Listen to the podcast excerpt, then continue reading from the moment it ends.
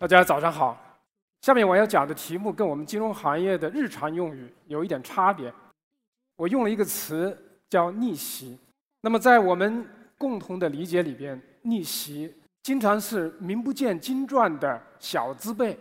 那么为什么我们今天说银行要重新逆袭呢？我这里有一个特殊的原因，就是说在三四年前，我们面对着互联网的冲击的时候。我们所有的各行各业，包括我们金融行业，包括银行，都有一个共同的担心和焦虑。那些跨行业的竞争者，利用我们新兴技术的能力，从不同的角度挑战了我们传统的金融服务。他们通过替代、分解、减少等各种方式蚕食我们的市场，获取新的价值。而对我们传统行业的价值的保护构成了很大的威胁，所以在这一点上，我们曾经有过焦虑：我们会不会被颠覆？但是事到今天的时候，我们可以有另外一种角度来说：我们经过了数年的跟进、发展、思考、定位，我们发现金融依然是王者归来的时代，金融依然是可以重新逆袭那些曾经挑战过我们的。那些新兴的竞争者，我们依然是坚定的行业主流，但是我们可以走向明天的更大成功，所以我们叫做再逆袭。从事金融行业服务的各位 IT 部门或者是业务部门的领导，都有各种不同的疑问或者担忧。我们曾经在过去看到有很多啊 IT 部门的同事说，我们刚刚开发好的新一代的系统，怎么马上好像又不能够满足业务的需求？我们也听到大量的声音，我们在很多行业里边说，我们的监管合规的负担越来越重。但是那些新兴的挑战者在不同的起点上，或者是说有更轻的一些规避的手段，在跟我们进行不均衡的竞争。所有这一切，技术是一方面，但是应用技术是更重要的方面。所以面对这一切的信息，银行业者、我们金融行业者在面对这些创新改变的时候。我们现在的思路是什么？我想告诉大家两个观点：第一，我们将继续像那些挑战我们的新玩家一样的更好的利用技术；第二，我们还有自己更大的优势，在新的技术应用过程中能够发挥的更好，从而获取原来还没有获取的市场和机会。在解释我们的路径之前呢，我想给大家做一个惯性预测的分析。这个图是麦肯锡做的一个预测，说即使我们遇到了各种各样的跨界竞争者的挑战，银行的业务、银行本身依然不会消失。但是如果他们不做根本性的改变，他们的净资产回报率将会呈现下降的趋势。如果不做非常主动的应对，就可能落入到替别人管理风险，让别人挣钱。这是我们不愿意看到的。我们目前在国内的银行，我们还有很高的净资产回报率，达到了百分之十三的水平。所以我们有这么好的条件，我们应该抓住机会，主动出击。银行已经全面的行动起来，他们除了说去研究技术、重新定位自己，还有更重要的，他们重新认识了自己的优势：有客户优势，有资金优势，有渠道产品的优势。也有更重要的数据优势，还有运用技术的传统的能力的优势。这些优势为什么过去会形成焦虑？是因为不对称的竞争导致的，也是因为我们在思想或者观念上，或者是在行动上没有跟上而已。但是，一旦我们认识到了这些，我们发挥优势，我们完全可以在更大的金融服务空间构建我们的新的优势。所以，IBM 在二零一七年做的全球高管调研，也发布了一个和我们现在的观察和客户的观点非常一致的判断：将来和他们竞争的最主要的对手，不是简单的数字巨头，也不是新兴的所谓的颠覆的业务闯入者，而是锐意创新的传统的领先的本行业的竞争者。那就意味着说，我们将来有更多的机会面对的，还是在我们在座的传统银行的业者群体里边，会产生出新兴的潮头兵。有这样一个判断，我们最重要的一个应用的出发点是我们要抓住一个叫做三个趋势合并叠加的效果造成的一种业务爆发的新的时机。第一个，我们非常了解的摩尔定律继续还保持有效。第二一个，卖咖啡定律，也就是说，网络平台式的业务模式，它的业务价值和网络接入接点的平方成正比。第三一个，是我们非常重要的。是我们把传统的数据价值加以充分利用，并且辅以人工智能的能力之后，我们发现传统企业的对内的运作模式、对外的客户服务方式，还有产品创建的方式，以及可能我们将来要的价值链的协作模式，都会发生巨大的变化。我们的潮头兵能够抓住机会的话，能够产生更大的这个竞争力。进行这种逆袭，IBM 认为我们实际上有一条一条必由之路要走，数字化转型要走到数字化重塑，就是我们把所有的业务活动和应用系统，所有的内容用数字式的表达，再加上固定规则的处理，在企业级内用起来，我们叫做数字化转型。数字化重塑是我们把新的业务模式和协作体系和价值链重新构建，这才是我们关注的下一代。是数字化重塑三个方面的内容。第一个，所有的这些数字化重塑的过程都会围绕着平台来构建，传统的行业价值链将会被解构。同时呢，传统的行业这种业务的边界，跨行业的边界会模糊。最后一点就是说，大家都有一个共同的理念，说新的生态系统将会浮现出来。所以在这种情况下，我们如果说要应对这种趋势，我们的竞争就不是去构建更多的防火墙，不是说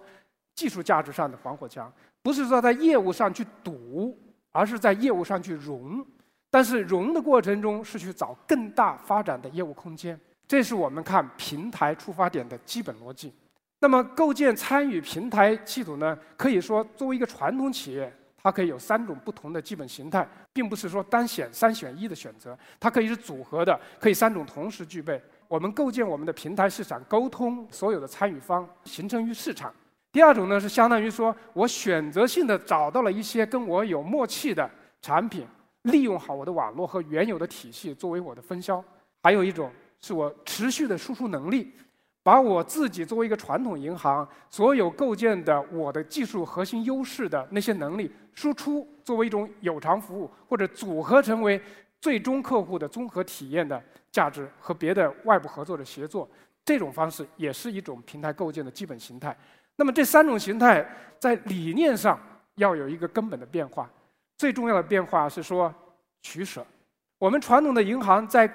跟我们客户处理。做客户的这种服务或者产品的构建的时候，我们都是把自己的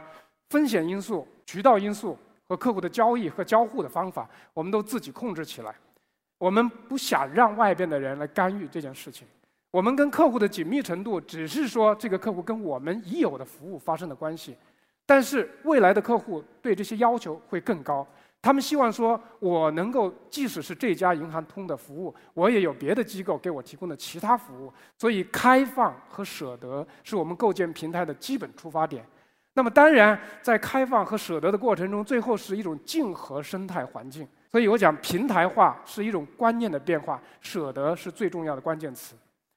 给大家举几个例子。第一个，BBVA 他们做的第一件事情是说。我所有的银行服务，我对外开进行开放，但是它有标志性的一件事情是文化的改变。它的首席数字官最终变成了它的 CEO。第二一个 Capital One，他在三年前就开始倡导说，我要进行一个对外协作的体系，我要开放我的银行的 API，我要让客户通过别的渠道也能够穿透到我的银行来获取服务。所以他开放了 API 给 Amazon，Amazon 的用户。通过 Amazon 的访问，直接可以穿透到银行来，这在过去是不可想象的观念。第三一个，Macquarie 小银行对私财客户的三百六十度的客户洞察，集中了内外所有的数据，而且呢，用机器学习的手段，持续的去构建对这个客户的精准精准洞察，用 API 的方式对外开放。所有这一切例子都是起步者，这些起步的例子值得我们引用为参考。我们现在的数据分成内外数据、墙内数据和墙外数据。我们的百分之八十的优质的墙内数据是我们的宝贵资源，但是在我们的数据使用方面，总体来说，在行业里边，只有百分之五不到的数据才得到了最深度的分析和应用。所以，数据依然是我们银行现在非常重要的这个起步的这个宝贵资源，而用技术手段持续进行这个挖掘跟使用，而且贯穿使用的新理念是非常不一样的。所以在这些方面，我们有大量的空间可以用，我们大量的潜力可以挖。当然，数据还有一点，我们将来构建的应用系统范式，应该是三方面的内容的叠叠加。但是这个图好画，事儿难做。因为我们要把这三个系统有机的整合起来，还能够持续演进的话，是非常非常大的挑战。将来的系统应用方式会会给我们提供很多的需求，也是为什么我们 IT 建设会如此大的挑战。所以在逆袭的路途中，我们会需要很多充分的条件。第一个，我们刚才讲到的要有平台化的理念；第二个，要充分的利用数据。但是我们还有一条，是有一个变革的文化。不管是建平台的舍得概念，还是说我们在把注意力放在我们现在在基础的，特别是大中型银行的基础的应用架构方面，包括业务底层建模的概念方面，我们都会需要做很多的调整。那么在构建生态系统，或者是说朝着这种转型发展的过程中，我们还可能有面临的另外一项我们的挑战，就是我们如何选择在生态系统里边的合作伙伴。如何选择跟我们一起赋能的其他的合作伙伴？那么在这一方面，IBM 和我们的企业客户、或我们的行业客户，或者和我们的金融客户，是一直有着长期的合作。所以我们相信，在这样的一个路途中，这里有很多事情可以做。所有做的这些流程改变，或者技术创新、理念的设计、变革的路径，都是我们可以一起来挖掘发展的。所以，IBM 在数字化创新重塑的过程中，提出了我们将来一个平台型的银行的重要的未来图景。它要所达到的境界，除了刚才所说的能够提升客户体验、有效改变运营、有效的管理风险、能够对外进行即时的价值链重组式的这种合作以外，那么还有一点非常重要的，它所有的后台部门的运作将会很大程度的变成自动化。那么，这个自动化的过程，对我们特别是有规模的银行，在降低对人员的需求，把人员用到更高价值的部分，通过人机辅助的方式提升操作运营水平，是我们非常非常大的潜力可以挖掘的地方。所以呢，我们如果刚才讲到数字化的过程，从数字化的业务表达。到按照规则的数字化的操作执行，我们下一步是什么？对数字化运行操作处理结果的人工判识，将来可能会变成我们系统的自主判识。我们系统这一步出来的结果，可能自主能判识如何来做下一步，从而大大的减少我们人工在不同的这个操作过程中的决策。这个空间是非常大的。IBM 提出来数字化转型的路线，其实呢也提供了一个数字化重塑的这个方法体系和工作框架。基本上可以说，对于不同规模或者是说处在不同状态的这个企业或者我们的金融机构，都可以在不同的方面来作为起点。所以这种迭代的过程，虽然是说可以满足解决一时痛点的需要，但是更大的挑战是说，即使我们从一个具体的项目开始。我们依然要了解将来我们整个行业解构以后的新的趋势和对我们整体系统的平台、数据和运营的要求。那么总结一下，我想谈到传统银行的逆袭之旅的时候，我们应该有非常大的信心。我们不能简单的设想一个银行就是很快的像新兴的创业者一样赌一把大的，赌成了就是整个世界；赌不大不能成，那就是没有了。我们银行一定是管理风险、持续经营、服务客户、百年老店。谢谢大家。